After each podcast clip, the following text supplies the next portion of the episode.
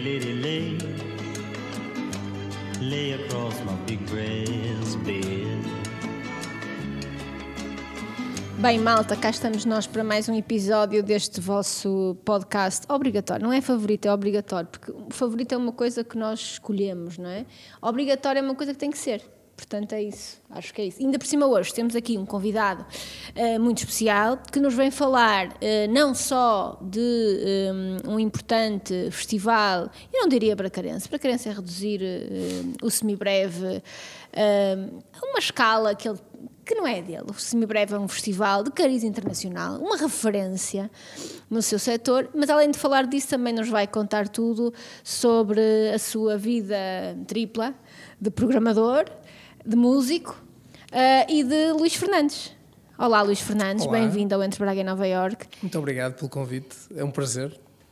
Conta-nos tudo. O que, é que, o que é que nos reserva esta edição número 11 do Semibreve, que começa dentro de dias? Explica às pessoas que nos ouvem lá em casa, porque pode haver alminhas, alminhas, que após 10 edições não sabem o que é o Semibreve. Explica um bocadinho, Exato. contextualiza e explica-nos o que é que propões este ano. O que é que vocês Sim. propõem este ano? Ora bem, o Semibreve condensando aqui em poucas palavras, é um festival que explora um, as narrativas mais exploratórias daquilo que é música eletrónica. E, e depois, em, em que é que isto se traduz? Num evento que começou em 2011, de uma forma, eu diria, bastante inocente. Uh, na verdade, foram quatro amigos que se juntaram para fazer um, um festival. Nenhum deles uh, tinha qualquer tipo de experiência de programação, de, seja de promover um evento, eu incluído e hum, três de nós tínhamos um background como músicos. Uh, um quarto, um, que é o Tiago, não tinha como músico, mas era nosso amigo. Eram quem os quatro? Eras tu, o Tiago Sequeira? O Miguel Pedro e o Rafael, que ambos uhum. tocam nos Mão Morta. E isto surgiu porquê? Porque nós, no fundo, éramos melómanos, para começar, e enquanto músicos também tínhamos uma, uma apetência, uma curiosidade muito grande pelo aquilo que era uma exploração uh, mais... Uh, a exploração mais audaz daquilo do, dos, dos, meios eletrónicos. No fundo, nós vimos todos, na verdade, de elementos tradicionais. Guitarra elétrica, o Miguel Pio toca bateria, mas sempre fomos curiosos. Nenhum de nós tem formação, uh, tinha formação de base enquanto músicos. No fundo, tecnicamente, nem músicos uh, éramos, nem somos, na verdade. mas, mas sempre fizemos um percurso, diria, um pouco punk, no sentido em que aprendemos nós próprios e fizemos. E um pouco essa lógica foi aplicada à criação deste festival. E, portanto, no total momento de inocência em que basicamente foi, pá, temos hipótese de fazer isto, havia uma série de financiamentos, não vou aborrecer-vos com os pormenores, mas havia, Braga estava prestes a ser capital europeu da juventude e no, no, no, âmbito da nossa atividade como músicos e como também dinamizávamos algumas coisas do ponto de vista editorial na música, fomos convidados a lançar uma ideia e essa ideia foi o semi-breve. E depois foi uma coisa muito, como disse, muito inocente de pensar aquilo que seria um, um cartaz que nós gostássemos de, de, ver cá, sem qualquer tipo de preocupação com o território, se, se faria ou não sentido. Uh, acreditamos que, no fundo, queríamos ver aqueles artistas cá e não interessava o resto. E a verdade é que construímos um cartaz muito forte que logo no primeiro ano um, surpreendeu-nos, porque nós não tínhamos qualquer tipo de expectativa se iria de facto resultar, a verdade é essa mas houve uma adesão muito grande por parte da imprensa especializada, até mais fora de Portugal do que em Portugal, e, e muita adesão por parte do público também. Portanto, aquilo foi assim, mexeu connosco. Nós estávamos um pouco naquele regime de miúdo em loja de brinquedos ou de doces, porque que artistas Aliás, é que foram nesse primeiro Olha, tem, temos artistas que desde então já foram ganharam Oscars, como o Alvanoto, ah, uh, o Fenés, lembro perfeitamente do Christian Fenés, que era assim um ídolo pessoal, o Hans Joachim Rodelius, que era dos Cluster, um, um dos fundadores do, do movimento krautrock dos anos 70. Uh, Anti-VJ, Murkoff. Havia um espetáculo muito impressionante do ponto de é. vista visual e também musical, que era um espetáculo do Murkoff, que é um artista mexicano, vive em Barcelona, com um coletivo chamado Anti-VJ, que é, é belga, mas tem elementos de diferentes nacionalidades. Enfim, era um cartaz mais pequeno, eram só três, três dias, ou três noites neste caso, na sala principal do Teatro Circo. E, e como eu ia dizer, eh, naquela altura, e o Adriano eh, recorda-se, nós, todos nós estávamos tão imersos naquilo que íamos buscar os notícias ao aeroporto, fazíamos produção, fazíamos uh, tudo. tudo, não havia ninguém, éramos quatro pessoas, ponto. O Adriano foi fotógrafo. E havia... videógrafo também, também fez registro de vídeo também. E videógrafo, uhum. e havia, claro, obviamente outras pessoas que faziam o design, que eram amigas, uh, mas era quase, era uma família que estava a trabalhar naquilo. Pronto, e esta foi a primeira experiência, não havia efetivamente qualquer tipo de hum, perspectiva de continuar. Foi, foi aquilo que estava em cima da mesa, nós fizemos, e, mas como correu bem, interrompam-me se quiserem que eu posso falar muito tempo. Há esse perigo. Uh, como, como correu bem, depois tivemos um convite para continuar. Este convite partiu, e também surpreendeu-nos porque não só partiu de Braga, como também de Guimarães, porque na altura foi capital europeia da cultura. Tenho até a ideia que o Semibreve em, em 2012 foi o único evento que uniu, que uniu no sentido em que decorreu entre as duas capitais. Uh, teve um dia em Guimarães, que até confesso que não correu assim muito bem. Uh, lembro, não, não, sei muito bem porquê, mas uh, não sei. Se, a sala era, era, um bocado impessoal para aquele tipo era, de, era um espetáculo. Uhum. Exato. Era muito grande e o pessoal muito Como é que foi? Foi no Vila Flor? Sim, no grande auditório. No, ah, no grande auditório. Sim. Uhum. Pois, é, é. O tamanho é mesmo que o. Uhum. a sala principal do Semibreve, desculpem. Mas. Uh, do Semibreve não, do Teatro Circo, desculpem. Uhum. Uh, mas não sei, se calhar é, é mais acolhedor uh, a do Teatro Circo. Mas depois decorreu em Braga, portanto foi bifurcado. E pronto, desde então tem sido uma, uma aventura contínua. Ah, e falando sobre este ano, este ano é um, acaba por ser um ano um pouco especial porque acabamos por herdar uma lógica programática que vem daquilo que teria sido, caso não existisse Covid, a edição 2020, que era a décima edição. E ao longo deste, destes anos do festival, uma coisa que nós uh, fizemos sempre questão de fazer e, e, e verificou-se foi que nunca repetimos nenhum artista. Tudo, tudo que apresentamos eram artistas que estavam em estreia no festival, muitas vezes também em estreia em Portugal, porque de facto não havia muita oferta e não há nesta área. E pronto, houve sempre esta política de não repetimos. E a décima edição tinha esta lógica de curatorial, digamos, de pegar naquilo que era o, o, leque de artistas que fizeram parte dos 10 anos anteriores e a partir desse leque de artistas construir novas narrativas. Sejam elas novos ensembles em que eles participavam, cruzar artistas. Um, e, e, na verdade todo o, o, cartaz é, é composto por este tipo de projetos.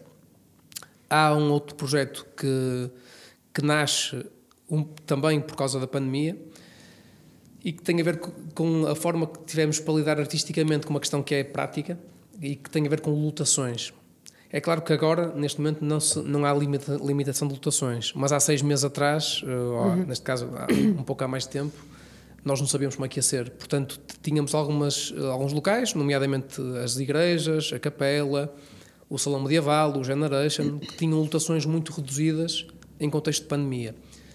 Isso obriga-nos a dar a volta ao que, ao que eram habitualmente esses espetáculos e não torná-los espetáculos normais, mas convertê-los em. Eh, convertê-los, não, pensar de propósito para esses uh, lugares uh, performances duracionais, no sentido em que fossem algo que estivesse entre instalação e performance. Ao estender este, estes conteúdos ao longo de 3, 4 horas, que é o que vai acontecer, podemos, poderíamos assegurar que o público circulasse, pudesse ir a um sítio ou outro, portanto essa limitação prática também induziu aqui uma, uma introdução de uma nova lógica programática que mantivemos, apesar de, de agora as restrições terem sido levantadas. E, portanto, estas são as principais novidades. No fundo, esta lógica de mudar um pouco e, e irmos repescar artistas numa lógica diferente. E, por outro lado, estas performances duracionais, que serão quatro. E, de resto, no fundo, a, a lógica do festival manteve-se um pouco.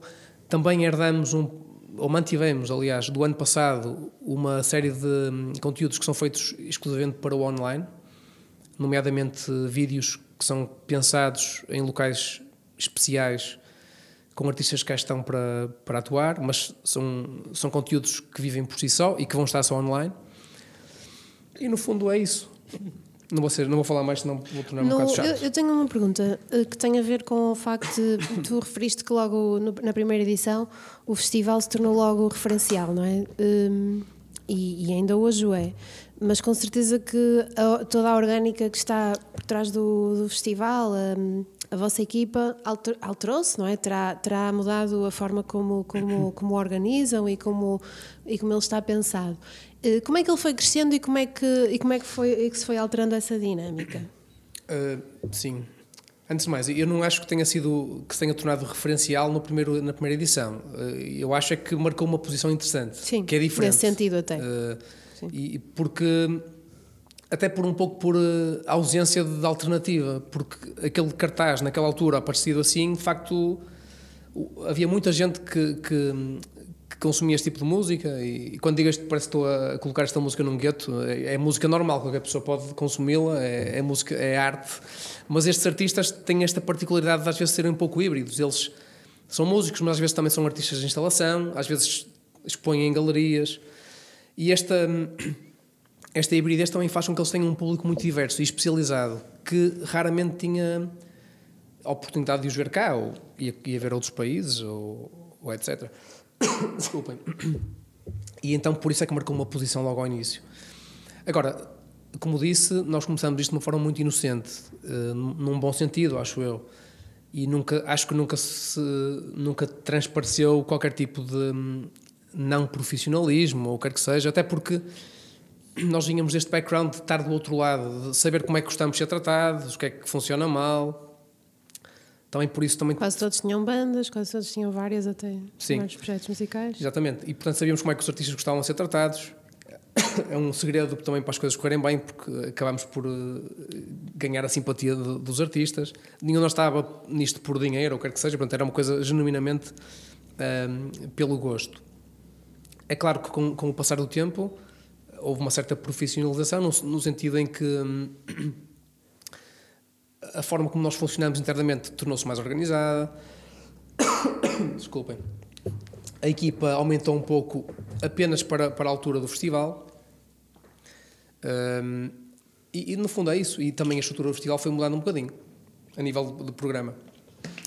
Vocês este ano uh, então, uh, têm, mantêm essa lógica de estarem em vários pontos da, da cidade, estarem nesses pontos diferentes. Fala-nos um bocadinho sobre isso, um bocadinho sobre o programa, onde é que começam, como é que é o caminho, há alguma lógica nesse, nesse caminho? Uh, da altura vai buscar um conjunto de, de lugares de culto na cidade não sei, quando estava a preparar isto, pensei nisto: vai buscar um conjunto de lugares de culto da cidade para um, um, um conteúdo programático que também é de culto, não é? Uma coisa que é, é não é mainstream, é para, não é claro. é para um gueto, mas é para um grupo de pessoas. Uh, e se calhar é por isso que eu acredito muito nisso, que. Cada vez mais nós temos que programar menos e, e diferenciadamente, porque nós não podemos Exato. todos fazer a mesma coisa. Uh, e quando nós programamos e diferenciadamente, nós vamos buscar, se calhar, muita gente, porque há, uh, de facto, uh, as pessoas mobilizam-se para uh, virem, virem atrás de um programa que vai precisa perfeitamente ao encontro daquilo que são as expectativas das pessoas. Fala-nos um bocadinho sobre isso. Começam um, em pontos icónicos da cidade, como é que foi? Como é que, quando estás a lidar, por exemplo, vocês vão ter um, um, um espetáculo no Bom Jesus. Como é que tu apresentas essa ideia aos responsáveis, à tutela do espaço e, e as pessoas não, não se torcem o nariz? Ok, é uma boa questão. Em primeiro lugar, essa, relação, essa quase dicotomia que tu falas entre hum, classicismo ou património e vanguarda é algo que começou, na verdade, no início do semibreve, tendo em conta a sala do Teatro Circo, que é, de facto, clássica. Na verdade, essa dicotomia, como eu estava a dizer, uh, sempre esteve presente e foi uma, uma ideia que nós gostávamos de explorar desde o início, porque numa sala clássica como o teatro, aquela música não era de facto normal, aliás, até fugia, fugia totalmente e foge da lógica de que é a programação do teatro circo regularmente. E por isso, no fundo, aquilo que nós tentamos fazer é, é pensar o festival de acordo com aquilo que é o território, coisa que nós ao início não fazíamos, de facto. E este território é rico no, neste, a esse, a esse nível patrimonial. Temos imensos locais que são, que são propícios a pensar de raiz eh, programação para lá. E, e aquilo que temos feito, e foi também uma das formas que nós fizemos evoluir o festival em termos de lógica e de conteúdo, foi adicionar pequenas variáveis. Uh, essas variáveis começaram por ser o, o Generation, porque o, o semibreve antecede sequer a, a, criação do Generation, o, ele só foi criado anteriormente. E quando passamos a fazer lá o, o semibreve, introduzimos uma, uma variável que foi o clubbing, que não tem nada a ver com, com património, mas foi uma evolução da lógica do programa. Posteriormente, introduzimos a Capela Imaculada, que também foi. É um local muito especial, como vocês sabem, e é um local que, que implica pensar de, muito, de forma muito cuidada aquilo que, que se propõe para, para lá. E, e, penso que fizemos um trabalho nesse nível, temos um cuidado muito grande e, e uma, uma, comunicação muito grande com a equipa da, da Arquidiocese e foi correndo bem, na verdade, e isso também levou-nos, ou seja, a ganhar alguns pontos no que toca a essa relação. Muito provavelmente, se não houvesse esse historial, não teríamos à vontade para ir pedir à Basílica de Bom Jesus para fazer lá um concerto. Porque, de facto, a lógica que rege a disponibilização de, dos locais sagrados é, é muito particular em Portugal. Se formos à Holanda, por exemplo, montam um bar no, numa catedral e está tudo ok, ninguém questiona nada. Há, há mais abertura. Isso é uma questão cultural e, e nós respeitamos e, aliás, não temos nada a queixar-nos porque, na verdade, temos conseguido fazer todos esses cruzamentos. E, no fundo, acho que responde mais, mais ou menos ao teu pergunta. E até, até, até essa... essa forma mais formal como as pessoas assistem aos concertos na, na Capela da Imaculada Uh, Imaculada Conceição, não é? Imaculada, como é que se chama? Sim, eu nunca sei o nome correto. Uh, não é do Capela Imaculada do Seminário Capela Menor. Imaculada do Seminário Menor. Menor, exatamente. É dos fontes, não é? Uhum. É um dos sítios mais bonitos de Braga. É, Sim, mas uh, se não fosse o semi-breve, eu nunca teria lá entrado. E acho que muita gente que vai lá ver o concerto fica surpreendido com, com, uh, com aquela capela, com a arquitetura, com, com, com, com, com, com o trabalho que foi lá feito. Mas aquele espaço e aquele ambiente também proporciona um tipo de experiência ao nível da, da, da, da percepção do espetáculo muito especial. Tu não conheces o Pato Tiago? Ele não estava cá o O Pato Tiago é. Tu não estava cá quando veio cá o Pato? Estava, estava a gravar, não estava a falar com ele. Estava, estava então, apenas agora, ainda, ainda não tinha. ir à capela é só ligar ao Pato Ele ainda não tinha sido promovido a falador. Eu tenho uma sorte. Eu, se quiser ir à capela, falo com o Padre Tiago. Se quiser ir ali ao, ao, ao Jardim das. Ai, como é que se chama? Guadalupe, falas com o Ricardo Silva. Ricardo, eu, eu, aqui neste podcast, este podcast está a abrir as portas. Vai-me abrir as portas, totalmente. Mas. Uh, mas sim, mas o, o, os espetáculos na Capela Imaculada do Seminário Menor são espetáculos sempre muito especiais e, e efetivamente, nota-se que há esse cuidado de escolher artistas e peças que se adequam à, àquele espaço e a experiência é muito. O que se vê mais naquele espetáculo são pessoas de olhos fechados a, a sentir o, o, o, espetáculo, porque a acústica também acho que se proporciona muito a, a uma. A uma, Sim. uma uma escuta mais. Uma experiência imersiva. Imersiva, introspectiva, e, e, e, e são momentos muito especiais. Uhum. Ah, em relação ao teatro circo, o, um, aquele artista que tocou tão alto que andaram lá uh, chateados na mesa de mistura, como é que ele se chamava? É um artista muito conhecido. O Ben Frost. Eu, ben Frost. eu ouvi falar disso. Uh, é, um, é um, já uma, um episódio mítico. Houve coisas que aconteceram giras nesse Sim, concerto. mas, mas uh, isto a propósito de, de, de, de quão especial, especial é a sala de teatro circo para quem vem de fora e vem tocar no, no, no teatro circo. Eu tive, eu estava a acompanhar o Ben Frost quando ele entrou pela primeira vez no, no teatro circo e ele ficou totalmente impressionado com Fascinado a sala. com a tua beleza. Exato, isso. E depois do Teatro Circo ele disse: Olha, tu és a coisa mais linda de Braga, mas depois a seguir depois, é o Teatro depois Circo. com o Teatro Circo, menos, depois de ver. Mas... E, uh, e ele ficou bastante impressionado com a sala e, uh, e depois do seu episódio de, de ver lá um debate qualquer acerca do nível, de, do volume, da potência. É. Também é essa questão, também é, é algo que vai da habituação. Este tipo de espetáculos são são agressivos, digamos, agressivos do ponto de vista físico. E quando digo isto, não quer dizer necessariamente que é um espetáculo de causa dor no, no, no tímpano ou isso. Mas são espetáculos que têm uma dimensão de fisicalidade que de facto só se vive numa sala de espetáculos. Que tem a ver com a amplitude, uh, com a gama de frequências que um, um sistema de som pode emitir. E estes artistas, até pela instrumentação da música deles e pela lógica com que eles abordam o, a música, trabalham e. Uh, há quem trabalhe harmonia, há quem trabalhe melodia, há quem trabalhe timbre, há quem trabalhe amplitude e, e, e, e quase essa, essa fisicalidade. E é, uma, é algo que faz parte da lógica destes artistas. Daí eles depois chegaram a uma sala como o Teatro Circo, que tem de facto um sistema de som de nível mundial, e façam uso dele. E, e é uma experiência transcendental. Hum. Há pessoas que lidam melhor e pior com isso. Eh, e esse espetáculo em particular, não tivemos nenhuma queixa de ninguém que dissesse que doía os ouvidos, por exemplo. Agora o nível de, de- de frequências baixas era tão grande que as pessoas, houve pessoas que se sentiram mal. Houve pessoas desmaiaram, tiveram que não sair. Desmaiar não, desmaiar não, mas eh, Mas houve pelo menos lá dentro acho que ninguém desmaiou. mas houve pessoas tiveram que sair porque de facto sentiam-se mal. Mas não quero dizer que eu concordo com isso. Pronto, se calhar fui um pouco levado ao extremo e de facto por isso é que hoje em dia foi um episódio traumático que ainda hoje em dia se fala, porque, mas também eh, São histórias. a vida é feita essas coisas. Olha, e- olha, Mas- Luís, mas olha, mas posso só contar num episódio agora? Eu também ia gravar um episódio, mas podes contar tu, conta Ah, tá, tu. mas, ah, ainda a propósito do nível da, da, da- da amplitude e do volume, da, da potência acústica que eles projetam na, na sala, eu, eu experienciei o oposto, que foi no Anti-VJ e Murkoff. Eu estava a fotografar e o, o nível de, de volume era tão baixo, era um uma experiência tão subtil ao nível do, do som, que eu disparava o obturador e tinha gente a olhar para mim a dizer. "Tsh, tsh, Estás-me a, estás-me a estragar tudo. Eh, Aliás, no final do concerto, um espanhol furioso veio ter comigo.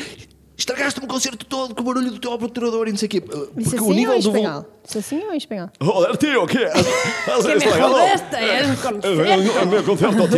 Eh, porque efetivamente o, o nível do, do som era tão baixo, era tudo tão subtil aquilo que estava a, a assistir eh, e os visuais também eram impressi- Foi- dos concertos que mais me marcou, por acaso. Foi logo na primeira edição, foi esse.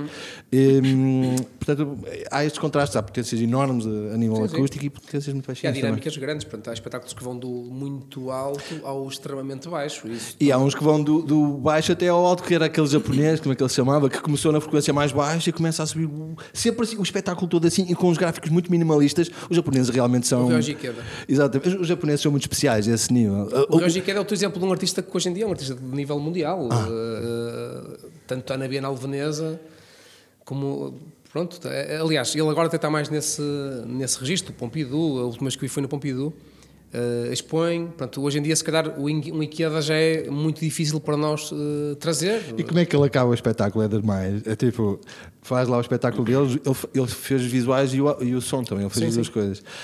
Fecha a tampa do, do Macintosh dele, não é? E sai do palco. E sai do palco, que vai-se embora, não diz nada a ninguém. Aliás, raramente se ouve os artistas a falar no, no, nos espetáculos de semi-breve. O, o protagonismo é todo dado à experiência da, da- da arte que se está a escutar e a ver.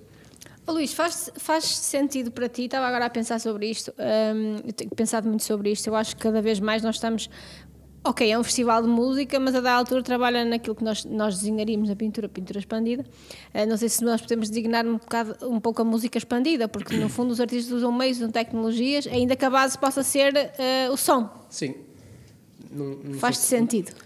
quando a Rosalind Cross falou, eh, falou na, na, na pintura, no campo expandido, sim, percebo a analogia, não, não era bem a mesma coisa, acho eu aqui, mas de certa forma sim, porque eles também transportam alguns deles. E aliás, nesse ponto, a lógica de programação do semibreve mudou um pouco, porque essa, essa, essa quase fusão entre, entre, ou expansão daquilo que é a lógica sonora para algo que, que o excede era algo que nós explorávamos muito mais ao início, essa, quase como uma dependência do visual para complementar o, o áudio.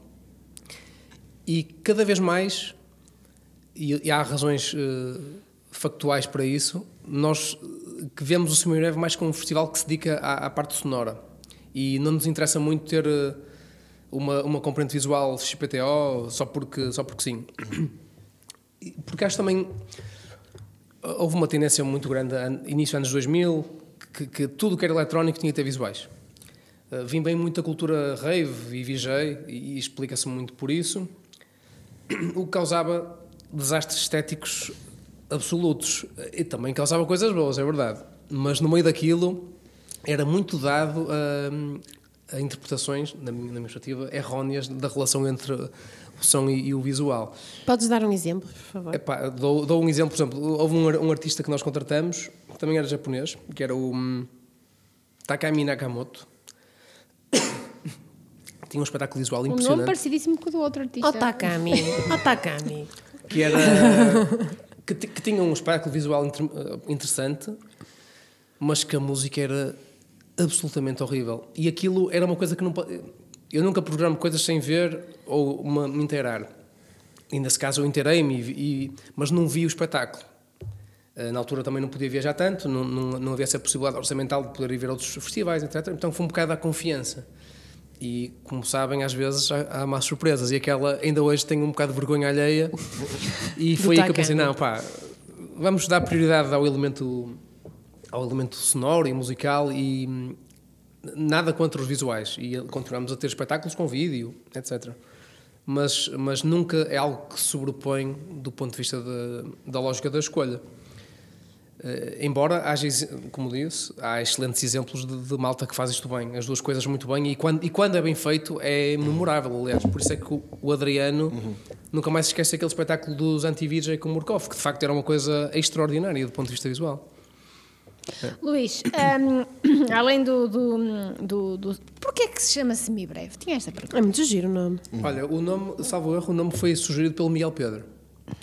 E, e ele, ele, ele é um nome que foneticamente resulta bem. Em, em todas as E- línguas, não é? Sim, e depois tem essa coisa que é. hum, A semibreve é uma, é uma nota musical, uma duração de quatro, quatro tempos no compasso, é aquela bolinha.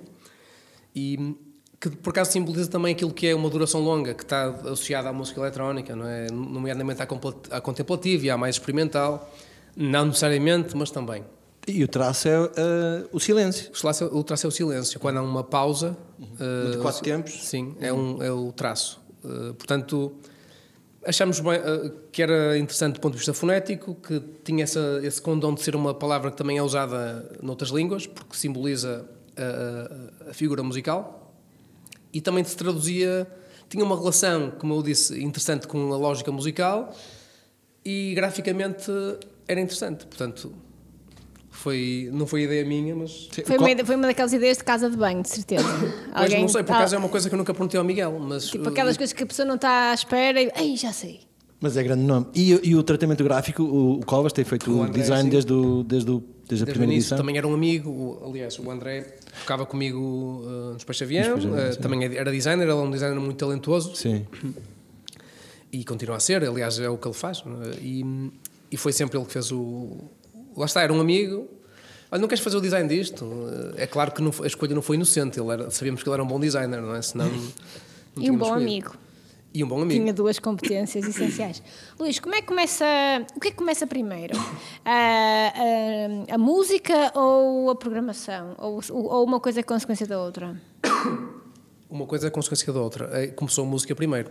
A minha formação de base não tem absolutamente nada a ver com nem com a música nem com a programação.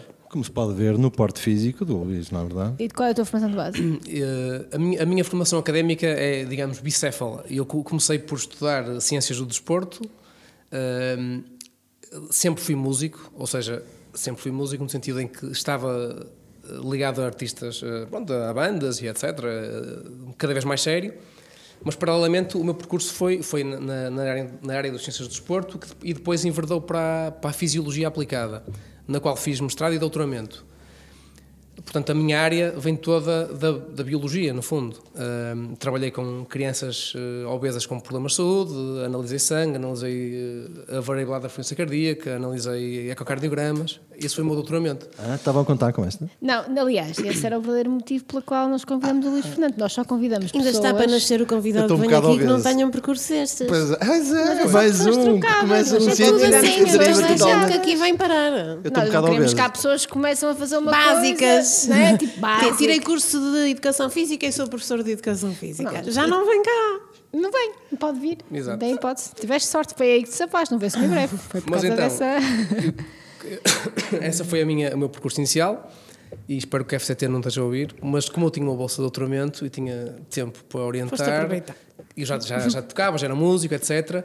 Durante esses, esses cinco anos que, tive, que fui bolseiro, o meu, o meu orientador estava na China, portanto eu tinha imenso, não tinha que ir ao laboratório só de vez em quando, eu recolher análises, assim, controlava bem as coisas, então tinha tempo, eu sou uma pessoa bem organizada, então trabalhava sempre de manhã para o doutoramento e à tarde, pá, comecei a mexer-me imenso porque eu, eu, eu não queria ser, não queria, eu não queria trabalhar como investigador, pá, nem queria dar aulas, então dava algumas aulas na faculdade porque tinha que ser, mas porque era obrigado por ser bolseiro, mas eh, pronto, no fundo queria trabalhar na área artística.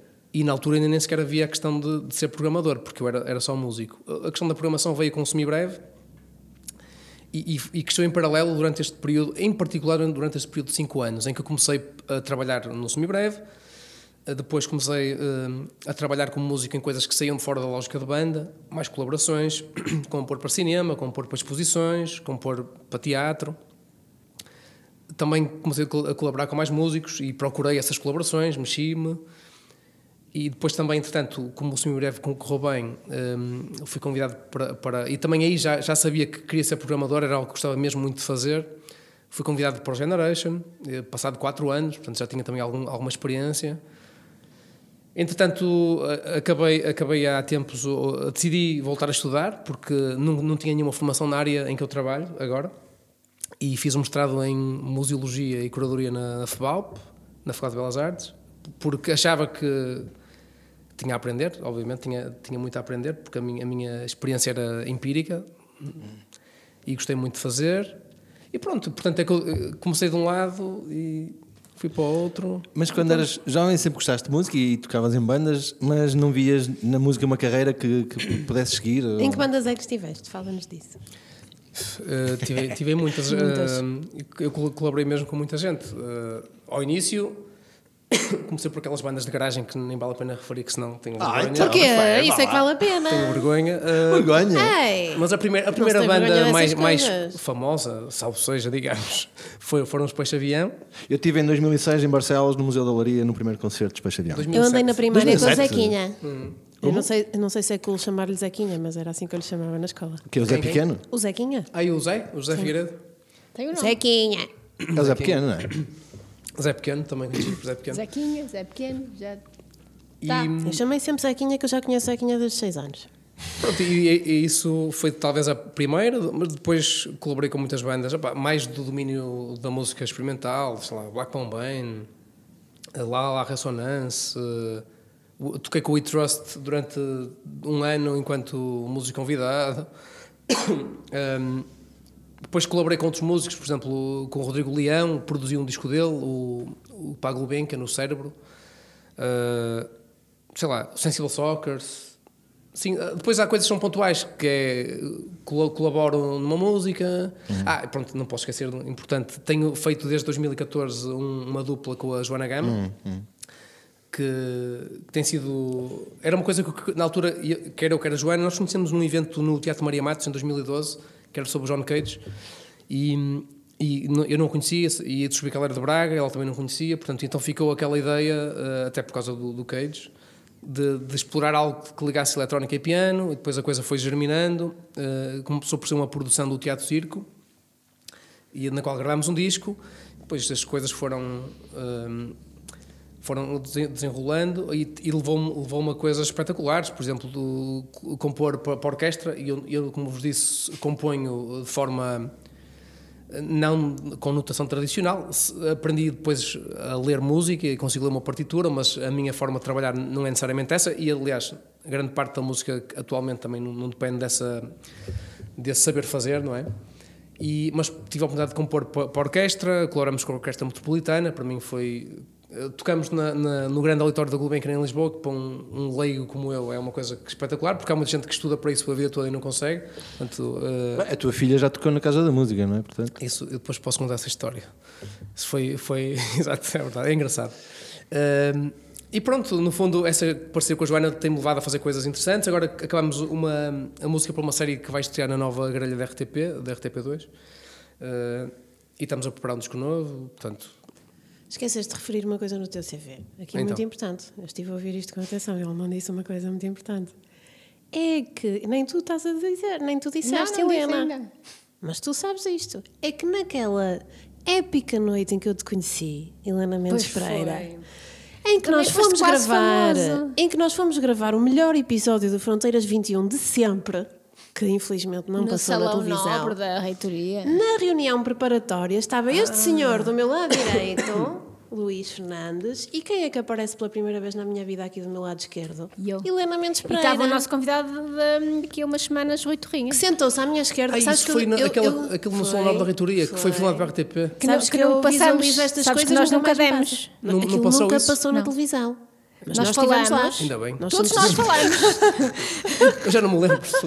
Todos nós falamos, mas aquilo estava. Havia uma coisa em Braga e uma em Lisboa. Sim. E só a Lisboa que estava a dar sempre em direto. Eu lembro-me sempre disso quando vou. eh, Eu faço parte do Conselho Cultural da Universidade de Minho e é sempre lá que reunimos. E então lembro-me sempre desta sala. E eu, como visualizo muito, quem- quando conheço as pessoas, se lado direito, eh, lado- se aparece lado esquerdo, se aparece lado direito, eu nunca mais Então me esqueço. estavam- e estavas- estavam nós estávamos naquela reunião, tu estavas sentado aqui do lado direito e a Helena apareceu pela primeira vez na minha vida aqui do meu Mas eu já lado te conhecia esquerdo. na altura, não? Já, já. Já Vocês já se conheciam. Pois. E- Vocês e já o- se e o conheciam. Rui liga mais. Epá, E- eu tenho uma memória horrível, desculpem. Eu tenho uma memória excelente. E eu já te conhecia há muitos anos, porque agora rubrica anos 90. Ah, tchan, tchan, tchan. Era assim. Eu Ah, já me lembro de ti de- desde tempos, meu Deus. Tinha o cabelo comprido? De, É que eu tive o cabelo comprido. pá, acho que me lembro desde sempre de sair à noite e de te ver com pessoas que até já passaram aqui no podcast. Pois, é. Palas, Ah, com essas sim. pessoas, com esse O pessoal. Palas é- era meu amigo, é, é meu amigo de, de- um dos meus grandes amigos. desde Exatamente, e adolescente. com, com o pessoal que eu também conhecia. Aquelas bandas que eu não quero falar eram com Palas. Aquelas Acho que tens vergonha. cujo nome não deve Beijinho, ser pronunciado. Palas. Não tenho A vergonha. Propósito, a propósito do Rui Torrinho e da história que eu ia contar há bocado e de, e de quando ficámos surdos com o som, vou contar uma pequena história, uma memória. eu estava lá em 2012 em Guimarães, eh, mas não me lembro de, de- de- porque eu não vi nada, não é? Eu programei uma área de programação e então a minha área de programação trabalhava com muita coisa e também eh, com muita coisa do território, também trabalhávamos com folclore. Então parte do meu trabalho era hum, fazer sala. E então, em 2011, 2012 e 2013, porque depois aquilo houve um atraso nos financiamentos, também aconteceu aqui na Juventude, nós reprogramamos uma parte, e eu assisti a todos os festivais de folclore em Guimarães. Todos. Eh, E houve um festival eh, em Pevidém, que aquilo estava tão bom, tão bom, tão bom, que eu fiquei três dias. Aconteceu pior isso.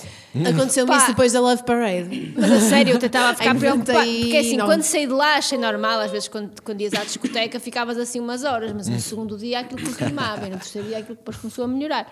Portanto, não, não, não creio que são- sejam estas experiências que vocês Olha, depois da desejem Love para as Parade, pessoas. não sei se isto tem uma explicação científica, mas depois da Love Parade ouvi techno na minha almofada durante pai três dias. Eu Love deitava mesmo. Parade? Qual? Aquela do Porto. Não, em Berlim. Ah, em Berlim. Eu só vi a do Porto. Bom, Mas tu também és uma pessoa viajada. Luís, uma coisa curiosa sobre. hum, eh, agora também dás aulas na universidade, tiveste agora no envolvimento deste novo projeto com o João Martinho Moura do. do hum, Mostrado. Em Mídia Artes. De resto, o João Martinho Moura fez muitas coisas comigo em Guimarães espetaculares. É um artista.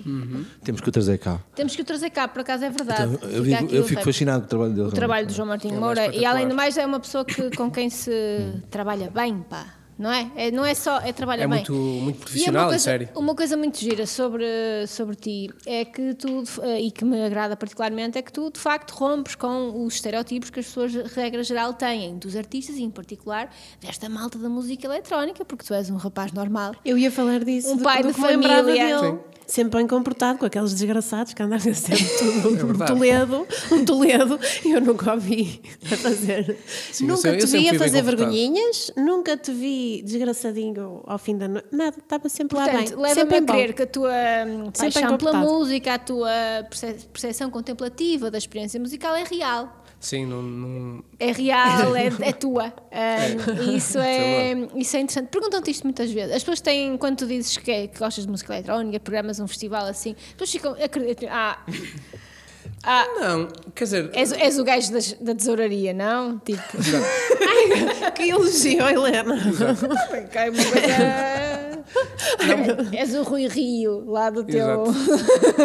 Não, sabes, é esse estereótipo do, do- primeiro do artista e também do programador extravagante. Caso que há sempre que, que algo que já completamente Beijinho, ultrapassado. Um é? beijinho para o Brandão. Já cá teve. O Paulo é um genuíno, é um, é um genuíno, é verdade. Eh, mas todos fossem como o Paulo. Mas, mas há muito esta ideia de que quer o, o artista tenha estado extravagante que tem que, que transportar para tudo o que faz, incluindo para a sua relação com as outras pessoas. O que, na verdade, há- não é verdade, não é? Há muitos exemplos eh, do, do contrário. Eu sou uma pessoa discreta, aliás, eu, eu não go- isso basta com, irem às minhas redes sociais para comprovarem. Raramente faço posts, não, não, não gosto de me expor, gosto de, gosto de fazer isto porque, aliás, faço isto porque gosto, como a Helena estava a dizer. Não há qualquer tipo de motivação de, de querer exposição, ou, pá, portanto, faço por interesse genuíno e quando não tenho interesse genuíno, prefiro fazer outra coisa. A verdade é essa. Eh, porque, ma- mas gosto, gosto mesmo de fazer o que faço e, como disse, venho, venho de uma experiência empírica, eu não, não tive formação na área, mas também tive sempre, porque tinha este gosto particular por aquilo que faço, também sempre fui muito curioso e sempre li- leio imenso, gosto, de- gosto de o fazer porque tenho esse interesse genuíno que falei e, e- e isso é o que me move. E depois lá está, também tenho uma família, tenho. Pronto, se calhar não entro naquele perfil que vocês estavam a falar, que, que, que já existe bastante, mas. Sim, e que está bastante ultrapassado esse sim. estereótipo. Mas, mas também raramente as pessoas me perguntam Até isso, na verdade. Olha, conta-nos lá a história da tua filha que tocou na Casa da Música. Já vai Pronto, mais isso- lançada isso que foi tu. uma, uma foi fui eu que quis que Foi a fiz, mais velha eh, ou a mais nova? a mais velha mas tocou quando tinha era bebê, portanto tinha oito meses. Vamos, vamos explicar o que é que quer dizer com tocar. Eu, eu queria, eu queria, eu fui uma brincadeira, obviamente. Eh, havia, havia umas sessões na Casa da Música que eram organizadas pela Matéria-Prima, salvo erro, que eram, eram microconcertos gravados e filmados. E eram concertos sobre uma temática em particular. Nós tínhamos que escolher uma temática e tínhamos que compor algo para aqueles 30 minutos, ou o que é que era. E na altura eu tinha sido pai recentemente, a minha, a minha filha Matilde tinha, acho que tinha oito meses. E quando uma pessoa é pai pela primeira vez, fica inebriado com aquela questão de paternidade. Então a minha, o meu tema foi, vou fazer alguma coisa com paternidade. Então andei a gravar sons dela, etc. E depois tudo o que eu fiz foi baseado em sons que eu gravei com ela, ou que ela brincava no iPad. E pensei, pá, era fixe, era a dada altura, eu pedi à Adriana, que é a minha esposa, para ir ao palco, punha o iPad, treinava antes para ela mexer no iPad, e ela fazia assim uma intervenção, e eu, e, pronto, é claro, foi uma brincadeira. Tecnicamente, tocou na Casa da Música aos 10 meses. Pode pôr no currículo. e dá para pagar a, a GDA, pode pagar. Ah, claro que é uma brincadeira, mas fizemos isto. Aconteceu uma coisa interessante que foi, nos nossos ensaios, sal- salvo seja, ela usava um, tablet e o tablet que basicamente implicava que ela tocasse naquilo, não, não tinha que... Eram formas visuais que ela tocava. Mas no concerto o tablet tinha um cabo eh, ligado, que era o cabo áudio, que era uma novidade. Então, quando ela vai para o palco, ela só olhou para aquele cabo áudio. Então a reação dela não foi tocar no tablet, foi tirar o cabo áudio. E eu tipo, não, para. Até que tipo, acho que peguei na mão dela para tecnicamente ela emitir algum som bem, e disse: tira daqui. Teve, vi- 30 segundos em palco. Foi razoável a performance. Pronto, mas foi uma estreia na Casa da Música. Mas olha, essa superou ideia- o pai largamente. Essa ideia da GDA pode ser boa, porque assim quando ela fizer 18 anos, se tudo correr bem, podes ter dinheiro já para a carta de condução. É verdade. Não te tinhas lembrado disto. Sim, é verdade. Mas estamos cá Eu lembrei-me, isto não foi inocente. Isto está, está numa gravação. Está numa É gravação que isto, e hoje em dia ter filhos é uma coisa. O Adriano acha que vai melhorar, mas só que não. Ah, Eu também tentei levar o Adriano até à Casa da Música, mas pronto, ele não passou nos testes. A filha dele de 8 meses passou, eu não. Foi. Mas quais testes? Do balão? Ah, esse não passava, muitas das vezes. Olha, Braga, cidade criativa da Unesco do domínio das mídias artes. Tens alguma coisa a ver com isto? Tenho. Sim, eh, o- pergunta para queijinho. esse, esse, esse título surgiu, eh, eh, em primeiro lugar, é claro que é um título, ou uma candidatura, aliás, antes de ser um título, é uma candidatura que, que parte de uma vontade política, obviamente, não é? Enquanto responsável pelo Generation, na altura já o era, fui contactado para perceber se, se, se, se haveria. Aliás, a, a, a- a Câmara gostava de se candidatar a uma, uma, uma área e, tinha, e achava que, dado o perfil de algumas atividades, nomeadamente o semibreve, os encontros da imagem, eh, o facto de, de Braga ser uma cidade com, naturalmente com um perfil tecnológico, não tanto pelo domínio das artes, mas pelo domínio da investigação da universidade, poderia sustentar uma, uma candidatura e, obviamente, achei que, achei que era uma boa ideia. Fi- Fiz parte da equipa que, que fez parte dessa. Coordenou, uh, coordenou o processo de candidatura. Aliás, havia, foi feito um conselho consultivo do qual tu fazias parte também, uh, exatamente. A Helena fazia parte. Esse processo depois foi liderado pela Joana Menezes Fernandes, que agora está na, na Braga 27, e depois resultou num- neste, no título que foi atribuído, e, e nesse sentido, a gestão desse título é feita pela empresa municipal uh, de cultura, Teatro Circo, que partilha o mesmo nome com o teatro, que é algo que também estamos, a, estamos a, em plano de, de mudar, porque fica muito confuso. Um, e a, a- a empresa municipal gera esse título, portanto, e ao- dentro da empresa municipal, como eu eu estou com uma das secções, que é o Generation, também tenho essa, esse ónus do, do que toca à- ao programa artístico da, da, da candidatura, neste caso da Braga Media Art, também está a minha responsabilidade. E isso traduz-se em duas coisas. Traduz-se num serviço educativo, que é o circuito, que, que no fundo foi uma estrutura que partiu do legado que era o serviço educativo do Generation, eh, alterou, expandiu eh, e, e também conferiu alguma robustez. E do qual também há uma programadora, a Sara Borges, eh, e eu continuo a fazer direção artística, mas, mas a programação não é minha, ou é só parcialmente minha. E, e depois há o Index, que é este projeto que teve uma edição zero de teste em 2019 e que era suposto ter, ter, sido, ter acontecido se não houvesse pandemia este ano, que vai ter o formato bienal, mas que decidimos adiar para o próximo ano. Portanto, decidimos já, obviamente, o ano passado.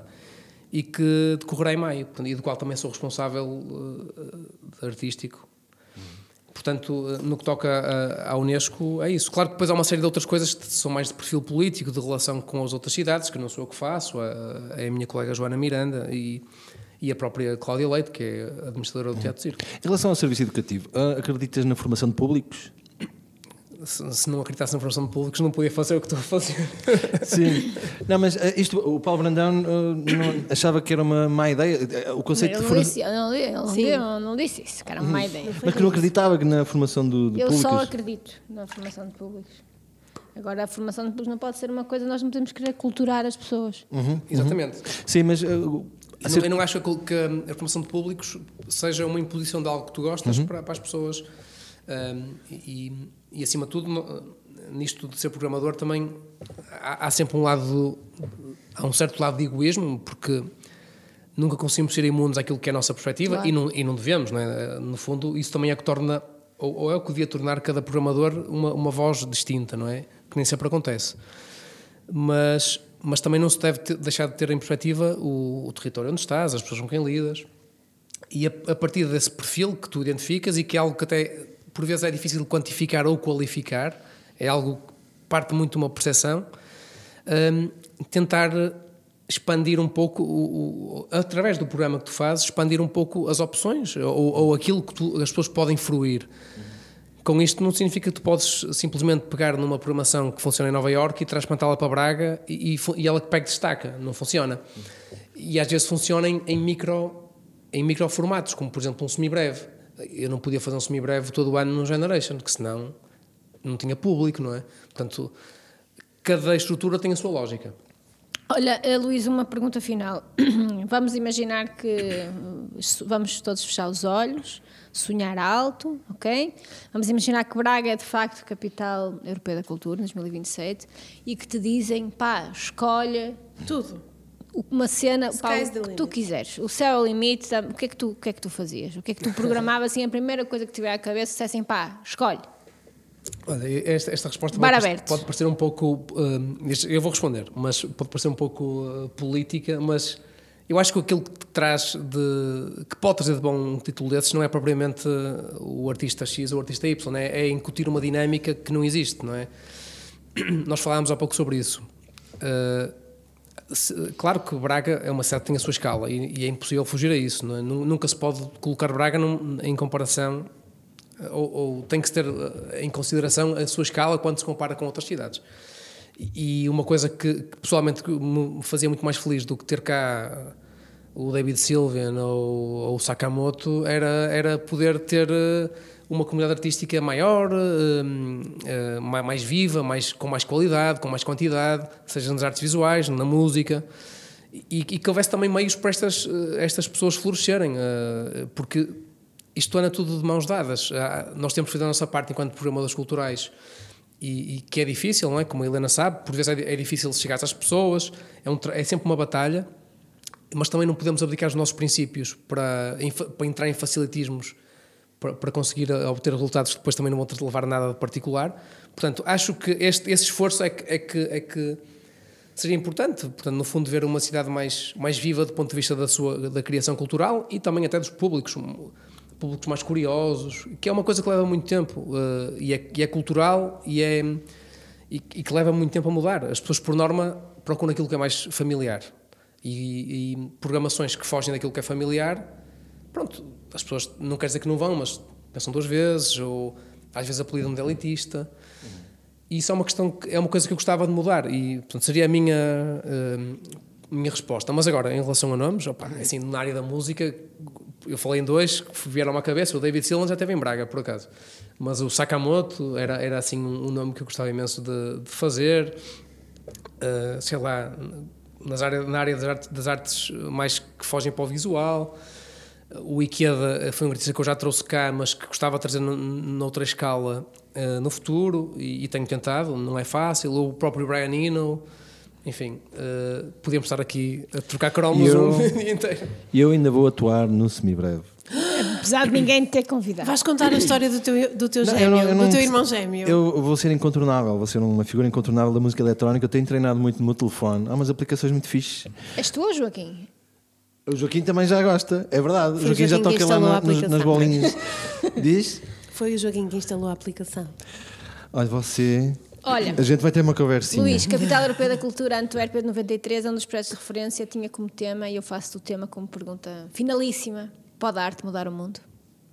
É, Claro, eu acho que a arte, eh, eh, mais do que aquela apreciação estética que está inerente à forma, não é? Ou- Eu, acho que a arte é aquilo que nos faz pens- questionar. Portanto, obviamente, eh, eu acho que alguém dizia, não, não sei quem é agora, mas aquilo que nos torna que nos dá uh, sal é, é, é arte, é cultura, é, é aquilo que foge daquilo que é. O, alguém falou do contabilista que faz uh, nada contra os contabilistas, meu pai era contabilista.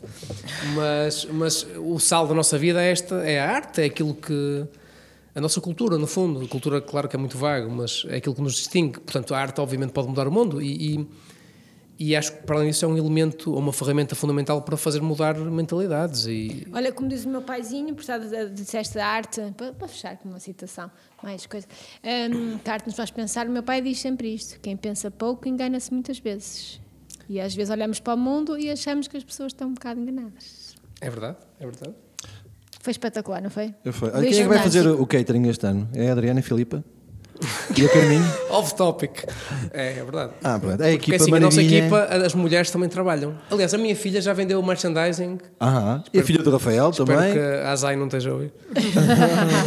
vendeu o merchandising no semi-breve. Vá, estou à vossa espera lá no, no piso 6 Essa do, questão não foi abordada comigo e não vai ser. Não vai ser porque agora já estou preparada. Agora Vê já lá, vê lá Helena, ainda, ainda vais segurar alguma coisa ainda para vou ti. fazer paté. Ainda, ainda vais fazer catering. Ainda vais fazer catering. Santos de Pepino. Ela está muito motivada. Olha, eu só queria dizer que tenho, tenho um grande fascínio por este indivíduo que está aqui à minha frente. Acho que é uma das grandes cabeças aqui da cidade de Braga. Não é e, verdade. Braga é umas grandes cabeças do país, Do pá. mundo, do do país, do mundo, do mundo. pá. Do mundo, E, eh, do Paguei-lhe universo. fazer isto. Do Pois universo. foi, e é um grande privilégio ter-te como meu amigo. E, eh, e este ano estamos lá outra vez. Estamos lá, Adriano. Muito Obrigada. Obrigado. obrigado.